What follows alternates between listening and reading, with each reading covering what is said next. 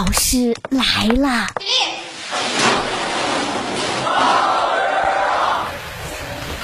各位好，欢迎收听大老师来了，我是大兵。今天呢，一进办公楼就觉得身边的人这神情都很匆忙啊，我以为大家是要跟我抢电梯，后来发现原来今天是二十四节气的芒种。高考在即，希望各位考生们呢、有耕耘有收获，超常发挥，金榜题名。大老师也只会说这几个词儿了。说点实际的，如果你考前感到紧张焦虑，这是正常的应急反应。有一个方法可以缓解紧张，那就是可以用吹气球法、腹式呼吸法这样的一些小技巧来进行缓解。气球各位都吹过，大家可以试试看。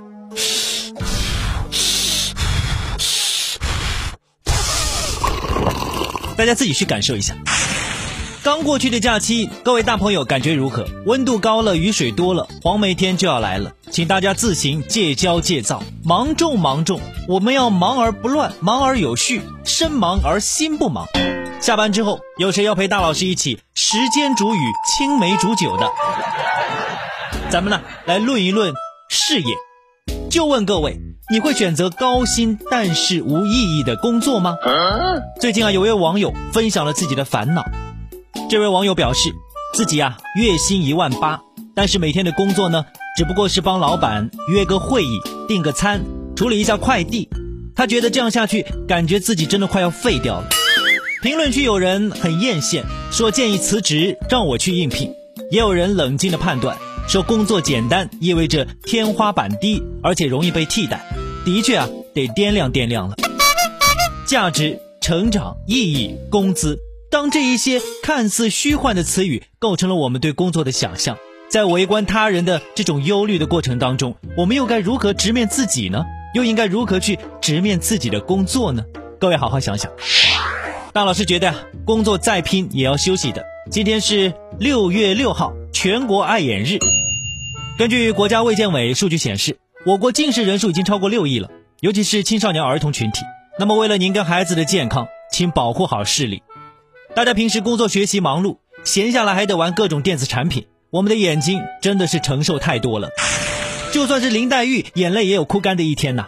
所以呢，健康护眼，除了适时的让疲劳的双眼放松一下，现在市面上啊，据说有很多可以选择的护眼产品。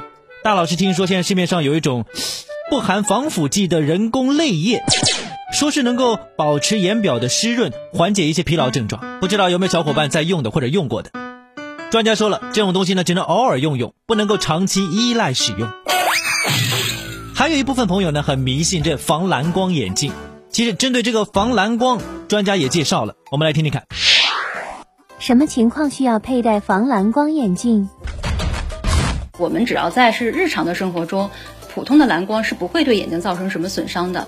那么防蓝光眼镜呢？如果说长期的暴露在咱们室外的话，呃，还是有必要戴一下。但是如果说咱们室内看书啊，或者是在看电子产品的时候，我觉得还是呃这个必要性不是特别大，因为咱们有的电子产品呢，它本身就已经过滤掉了一部分有害的蓝光。大老师作为一名资深近视。还是提倡各位少看电子产品，多一些户外的运动。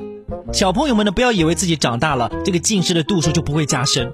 大兵叔叔以自己的切身经历告诉各位，照家补物，还送散光。我太难了。所以小朋友们，不要除了写作业就是玩手机，多看看户外，多一些户外活动。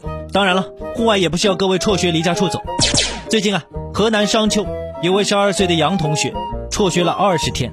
他自己说啊，因为家长平时不在家，太无聊了，所以呢就迷上了打游戏。这种熊孩子咱们也见得多了。如果呢不好好引导，那只会越来越叛逆。家长啊含辛茹苦说的再多，这孩子也不能感同身受。于是啊，这老师啊决定带他去体验一下自己的妈妈的一天。